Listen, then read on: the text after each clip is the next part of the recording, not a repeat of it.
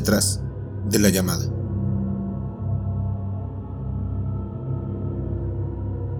Un sonido estridente sonaba en el interior de mi cabeza. Me levanté de mala gana de mi merecida siesta. Aún faltaban tres días para volver al trabajo, así que ese horrible móvil que escondí en el último cajón del escritorio no debería de estar sonando.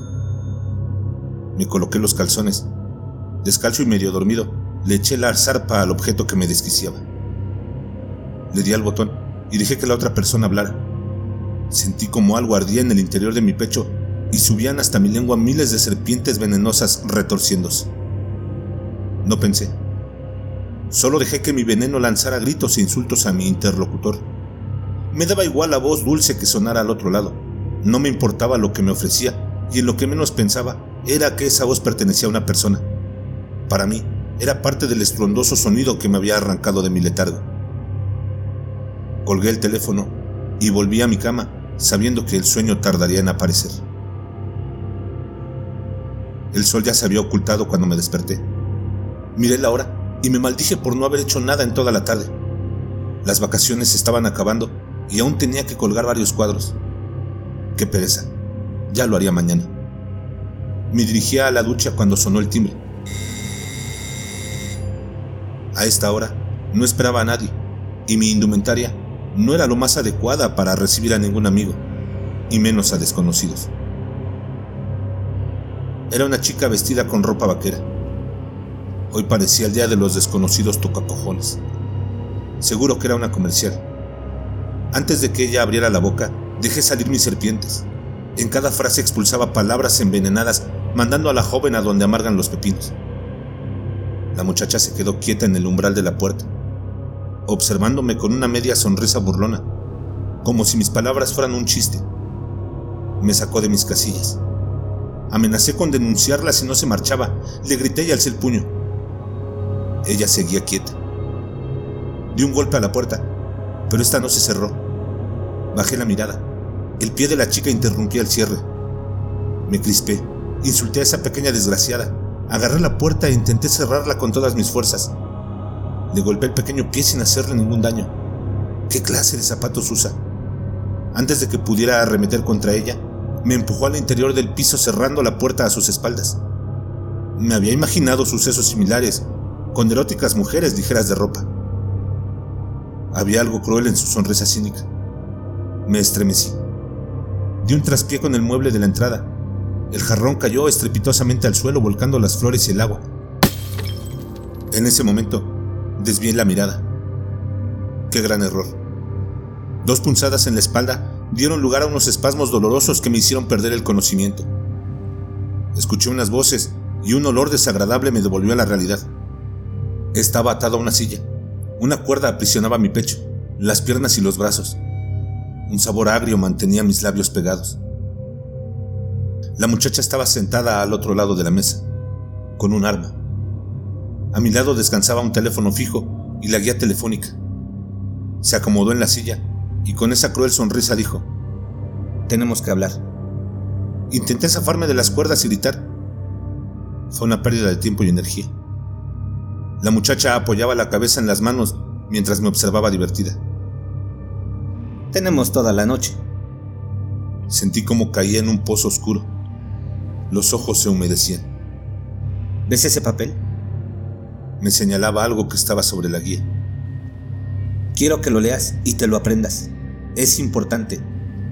Tu vida depende de ello. Mientras, me voy a hacer un café. Vi cómo se alejaba dando saltitos hacia la cocina. Hice fuerza con los brazos y las piernas. Intenté aflojar las cuerdas. No me podía creer que esa cría tuviera tanta fuerza como para dejarme paralizado. Cogí aire, hinché pecho y recé para que esta vez las cuerdas se movieran un poco. Había algo escondido en los nudos que se clavaba en la piel, causándome dolor cada que me movía. El corazón me palpitaba. Era incapaz de pensar fríamente. Escuché un ruido que provenía de la cocina. Era ella buscando una taza para el café. Estiré el cuello hacia el papel blanco. Había una oferta de una compañía de la que nunca había oído hablar. Sus tarifas y productos estaban en dos tablas. Los precios eran altísimos. Nadie en su sano juicio contrataría algo tan caro. Sus pasos resonaban en el salón. Se acercaba. Se puso de cunclillas a mi lado sin parar de revolver el café y me susurró. Si vuelves a intentar huir, las cuchillas se encargarán de que te desangres. Le sopló a la taza y se sentó. Me hizo un gesto para que volviera a mi trabajo, aprender esas tarifas y servicios inútiles. Cuando terminó el café, buscó algo dentro de una maleta.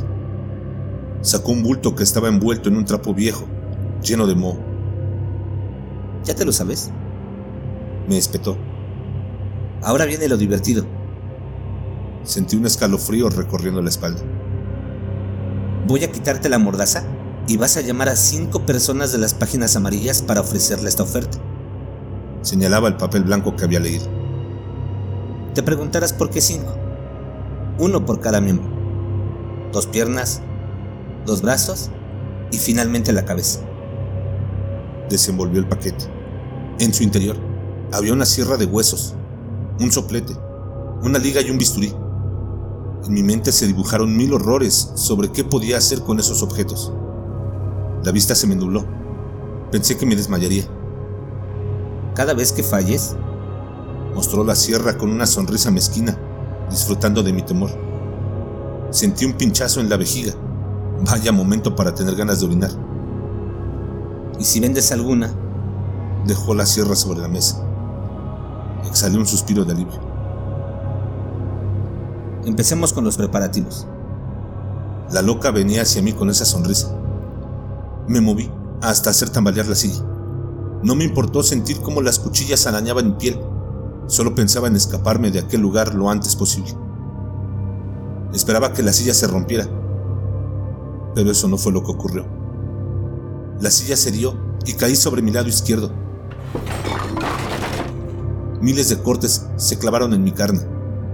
No pude aguantar. Sentí como mis calzones se llenaban de cálida orina, mezclándose con la sangre. Lo siguiente que recuerdo son sombras moviéndose, unas manos frías que aliviaban el dolor de mis heridas. Sabía que era ella volviendo a colocarme frente a la mesa. Despierta, dormilón. Me gritó mientras se acercaba algo apestoso a mi nariz. Verte luchar es muy divertido. Sus ojos brillaban de éxtasis. Me había limpiado y curado, no dudo que se relamiera viendo cada uno de mis cortes. Vamos a comenzar.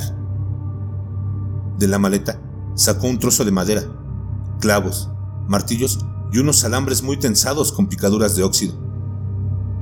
Clavó el trozo de madera en la mesa, usándolo de apoyo para la escopeta, la cual apuntaba a mi cabeza. Me perdí en aquel oscuro cañón, intuyendo lo que se escondía al fondo. Una tela de araña hecha de alambre se ajustaba a mis muñecas, hombros, codos y pecho. Me daba miedo mover la cabeza. Temía que aquella cosa se disparara. Podía imaginar la bala atravesando mi frente. La loca pasó un paño por mis mejillas. No recuerdo en qué momento empecé a llorar. Mil preguntas pasaban por mi mente, aunque una era la que gritaba con más fuerza. ¿Por qué yo? Bien. Toda su atención estaba en guardar el paño con mis lágrimas en una cajita con mi nombre grabado. Ahora, tienes que venderles lo que hay en esa hoja a cinco números de la guía. Por... Las palabras no salían de mi garganta. Si quería matarme, ¿por qué no lo hacía? No, no, no. Gritaba mientras lanzaba patadas al aire. Me puso el arma en la cabeza mientras gruñía en un texto ininteligible. No se trata de ti sino de tu educación hacia los demás. No tienes respeto. Me gritó al oído. Yo estoy aquí para que te pongas en la piel de los demás. Se sentó en la silla que estaba a mi derecha. Soy tu profesora y te vas a dirigir a mí como tal. Cabizbajo, me di cuenta de lo cerca que estábamos. Intenté estirar los brazos, pero me detuve.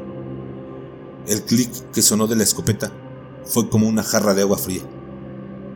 Me fijé en los alambres que me rodeaban. Estaban preparados para activar el arma si hacía cualquier movimiento. La muchacha me observaba con su sonrisa burlona. Sois todos iguales, decía con una voz melodiosa.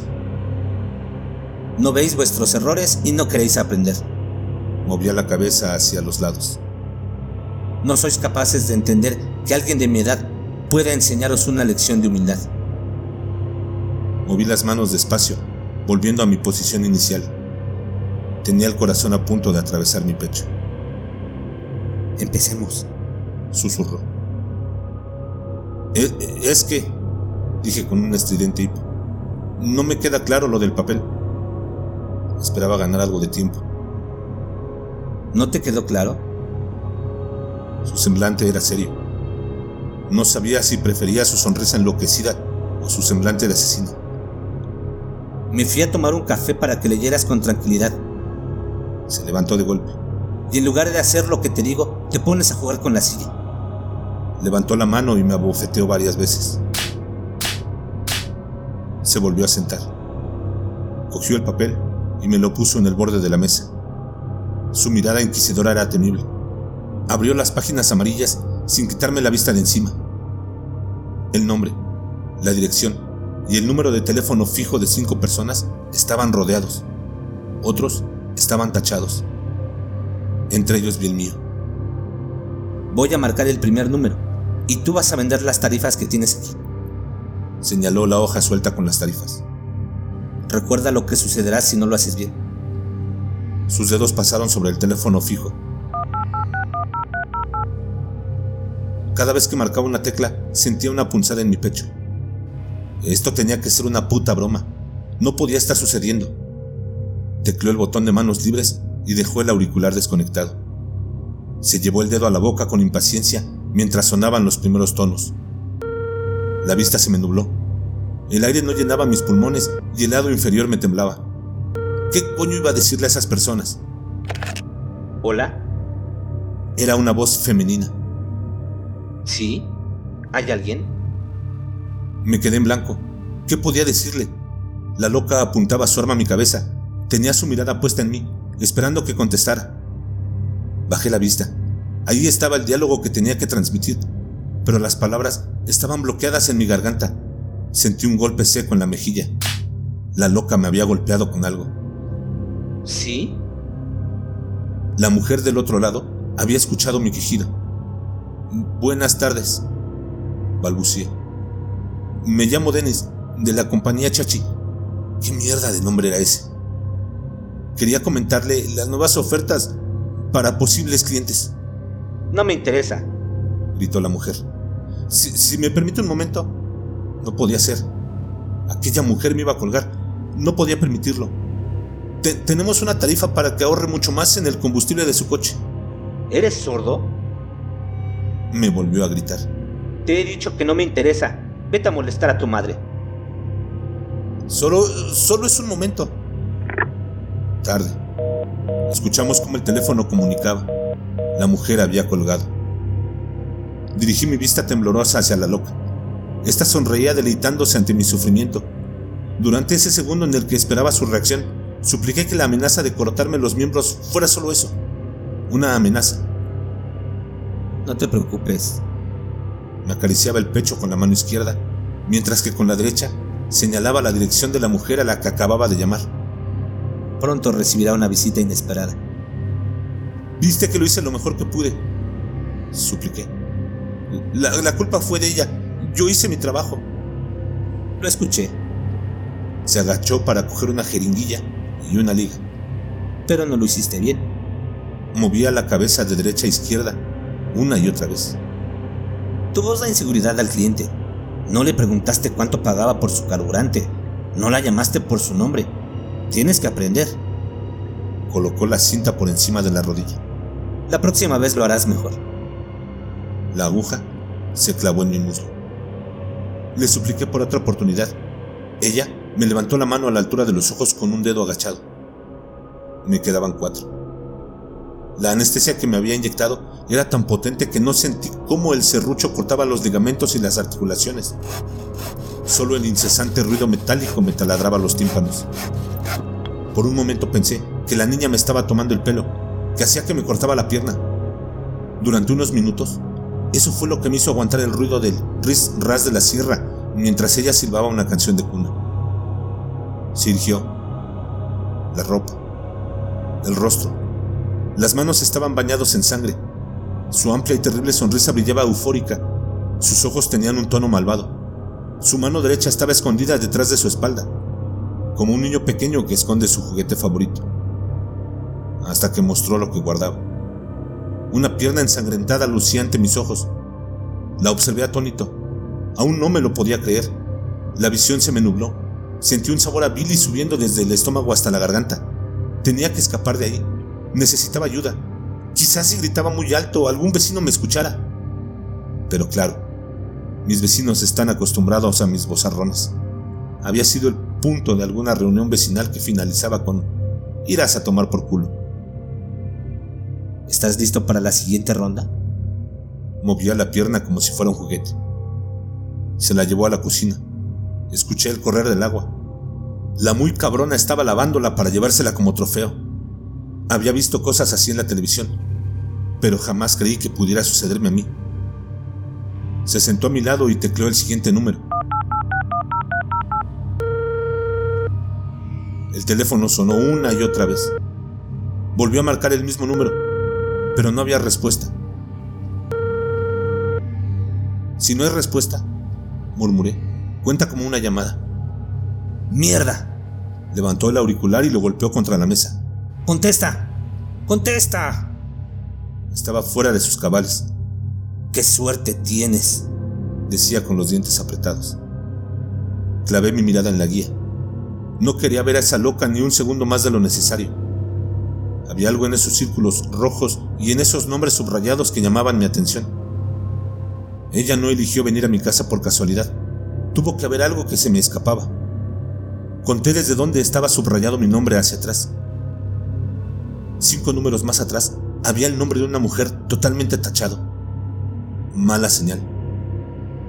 No sé cómo, pero lo recordé. La llamada que había recibido cuando estaba durmiendo la siesta.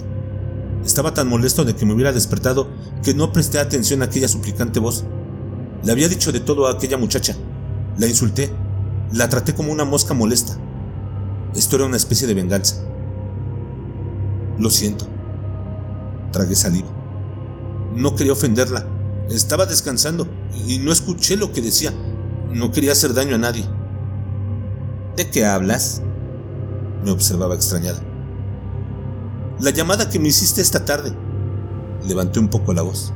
Ah, entiendo. Sonrió. Eres el primero que se da cuenta tan pronto. Señaló el nombre tachado. Tú fuiste su quinta llamada. Yo pongo las normas. Son vuestras decisiones las que os matan.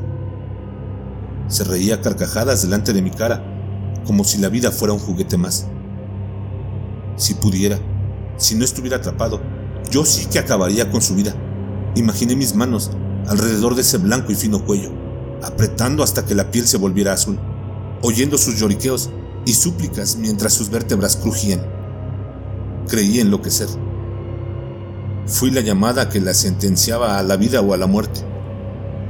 Mi molesto carácter que a tantos amigos y compañeros había alejado, esa forma de ser egoísta y estúpida había matado a una mujer.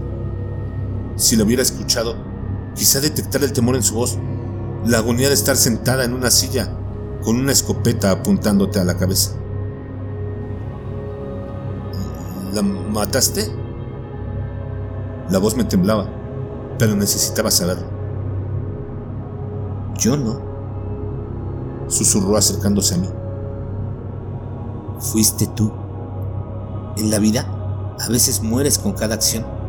Y estas no solo te afectan a ti, también a la gente que te rodea.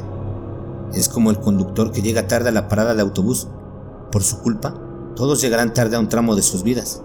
Al trabajo, a un cumpleaños, a un juicio o a un atraco. La decisión de una sola persona percute en la de miles de personas que no vemos ni conocemos. Podías dejarla vivir. Forcejé un poco, intentando liberarme, pero el arma encañonada me lo impedía. Un movimiento más y lo último que oiría sería su detonación. Finalmente se desplomaría ante mí. Marcó un nuevo número. Rogué que nadie contestara el teléfono había conseguido salvar una pierna. Lo siguiente que me jugaba eran los brazos. Si nadie contestaba, podría salir vivo de esta. ¿Sí? Era una voz masculina. ¿Quién es? Hola. La chica me guiñaba el ojo. Me llamo Dennis, de la compañía Chachi. Quería ofrecerle un bono de combustible. No tengo coche. Espetó. Pues para su moto o para algún familiar. Estoy seguro de que pueden utilizarlo. Improvisaba. El envío de los bonos es gratis. ¿Cuánto cuesta? Llegaba el punto álgido. Son 50 euros al mes. Intenté decírselo con una sonrisa fingida. Podía palpar mi libertad. El hombre solo tenía que decir que sí. Ni de coña. No voy a pagar por algo que no tengo. El hombre subía la voz. Ese dinero me lo gasto en el prostíbulo. Señor, suplicaba, imagínese tener el bono y podría ir al prostíbulo en su moto, o en otro vehículo, o pagar a su acompañante con ellos. ¿Cuántos años crees que tengo? 80 años. Yo ya no conduzco. Yo disfruto. Sí, pero... Mira muchacho, entiendo que hagas tu trabajo, pero me tengo que ir. No, señor, si, si me da un minuto... Colgó el teléfono. Me quedé helado escuchando el sonido de la línea cortada. Cerré los ojos. Las lágrimas recorrían mis mejillas. Sollozaba. No había escapatoria. La niña loca me cortaría un brazo por culpa de un viejo salido. Aquí vamos de nuevo. Ya tenía la jeringuilla preparada. Sentí la aguja entrando en mi hombro. Después la liga alrededor del mismo. Esperó unos minutos. No mucho lo necesario para que el brazo estuviera dormido. Así pudo desatarme sin que yo tuviera ninguna oportunidad de defenderme. Vi por el rabillo del ojo cómo manipulaba mi brazo. El brillo de la sierra con enormes rubíes rojos empezó a moverse hacia atrás y hacia adelante continuamente. Repetía una y otra vez, por favor, por favor. Pero nada detenía su movimiento. Otra vez la imagen sanguinolienta de la niña con la sierra. Agarró mi brazo cortado y agarraba mi mano como si nos estuviéramos saludando. Se lo llevó a la cocina, igual que había hecho con la pierna. No me había fijado que tenía los brazos tan anchos. Una parte de mí deseaba que todo esto fuera parte de una pesadilla. No podía creer que estuviera sucediendo de verdad. Vomité hacia adelante, intentando no moverme para no accionar la escopeta. Todo mi pecho quedó impregnado de ese líquido caliente y apestoso. La niña me miró con asco. Levantaba la nariz para intentar no oler la pestilencia que hace un par de horas era una suculenta comida. Se dirigió hacia la cocina y volvió con varios paños húmedos. Sin decir nada, comenzó a limpiarme la ropa con brusquedad. ¡Qué asco! Eres un ser sucio y asqueroso. Recogió los paños y se los llevó a la cesta de la ropa sucia. Trajo un frasco de colonia que guardaba en el baño y me lo vertió encima, intentando eliminar el mal olor. Se sentó nuevamente a mi lado y sin decir nada volvió a marcar un número en el teléfono. Tenía una mirada extraña. Había dejado de sonreír. Parecía impaciente y molesta. El teléfono volvió a sonar una vez más. Eran mis dos últimas llamadas. Con ella me jugaba el brazo que me quedaba y la vida. Supliqué a todos los santos un poco de fortuna, esa que me faltaba en los juegos de azar y las apuestas. Hola. Era una voz infantil que imitaba la de un adulto. ¿Quién es? Se escuchaban risas de fondo. Mm, buenas tardes. ¿Están tus padres? Pregunté. No están, pero estoy yo. Las risas del fondo se alzaron. Necesito hablar con un adulto, insistí. No hay nadie. Y no quiero hablar contigo. Las risas continuaron. Vete a la mierda. El puñetero mocoso consentido me había colgado en toda la cara. No me extraña que nuestra sociedad se vaya al garete con unos niñatos pisándonos los talones. ¿Listo para perder el siguiente brazo? Sonreía. No es válida, supliqué. No hablé con un adulto, era un mocoso. Tenía que intentarlo. Aunque me escucharan, no tiene autoridad para comprar nada. No, no, no. Pateaba el suelo. Hiciste la llamada, no vendiste. Un brazo fuera. Eh, Es igual que la llamada sin respuesta. Protesté. Es un menor, no es válida. La loca se sentó, colocó las manos en la cabeza y comenzó a mecerse con nerviosismo. Sabía que tenía razón, pero esta llamada rompía el esquema de sus normas. Vale, se decía para sí misma. Esta la anoto. Susurraba. Sí, sí, esta puede ser una excepción. Se acercó con cara sonriente. Colocó su rostro a escasos centímetros del mío. Esta vez te salvas. Me escupía mientras hablaba. Pero llegamos a la última prueba. De esta no te libras. Te queda un pie y un brazo. A ver qué pasa con la cabeza. Agarró las páginas amarillas y señaló el último número rodeado con un círculo. Se pasó la lengua por los labios. Temblaba de excitación. Era el momento culmen. El momento en que mi vida ya no me pertenecía a mí, ni tampoco a esa mocosa, sino a la desconocida o desconocido que contestara el teléfono. Sentí cada segundo como si fuera el último.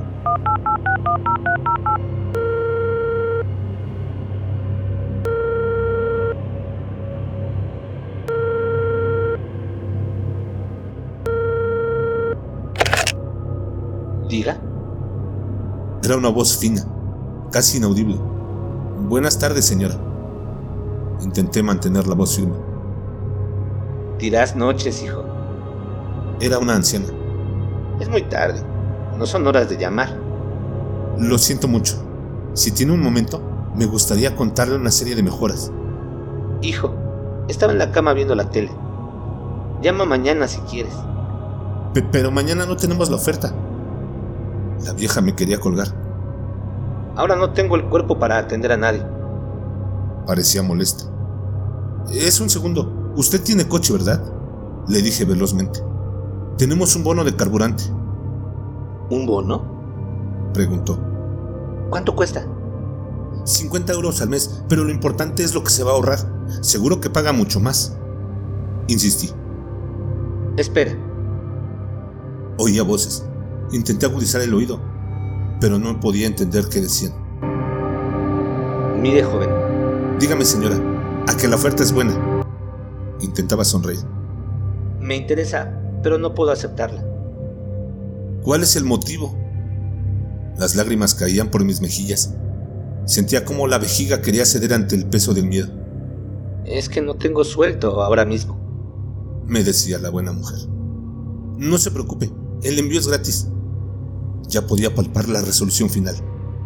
Vale, mándame uno para mí y otro para mi nieto, que gasta mucho en gasolina. La mujer hablaba, aunque yo no la escuchaba.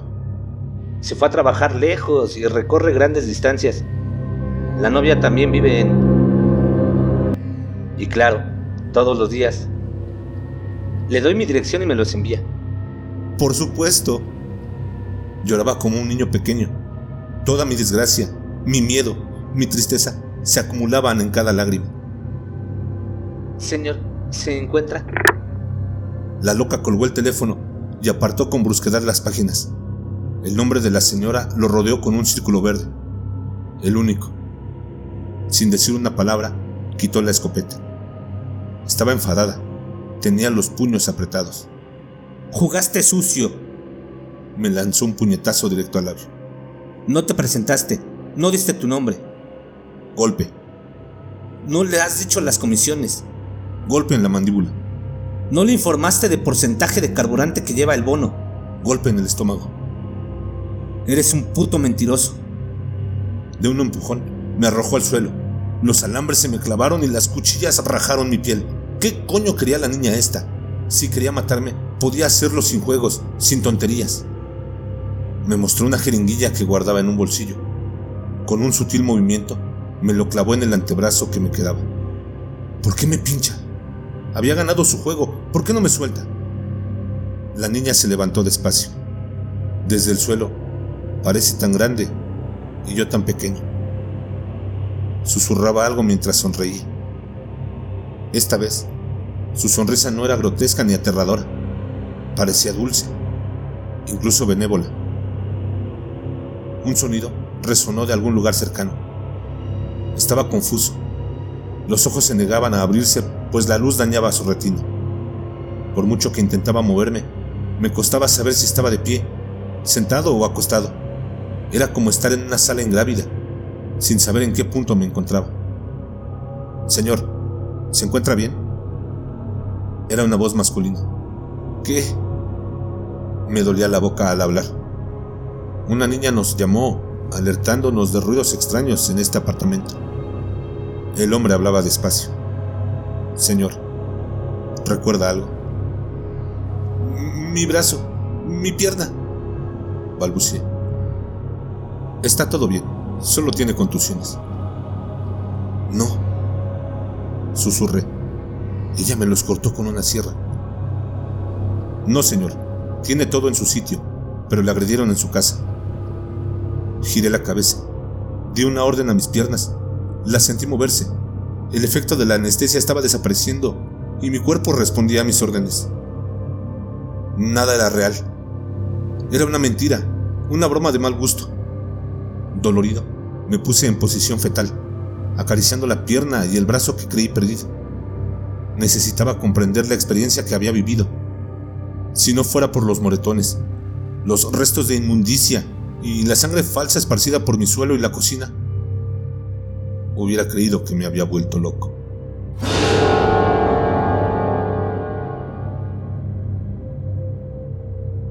¿Ustedes cómo tratan a las personas que les llaman por teléfono para venderles algún producto o servicio?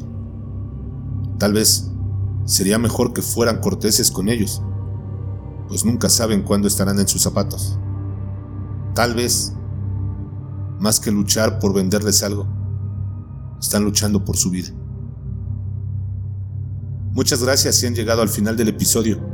Y si el video les ha gustado, por favor, regálenos su suscripción, su me gusta y compartan con sus amigos.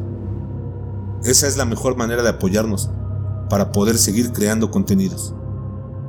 Mándenos sus correos electrónicos. Queremos saber de ustedes. Cuéntenos sus relatos, sus opiniones, sus sugerencias. Suscríbanse a nuestras redes sociales. En la descripción estarán los links. La historia fue genialmente escrita por nuestra amiga Yolanda Villaverde. Por favor, síganla y compren su libro. En la descripción les dejaremos también los enlaces a sus redes sociales. Nos escuchamos en la siguiente. Y recuerda, no tengas miedo de eso que no puedes ver, pero está ahí detrás de ti.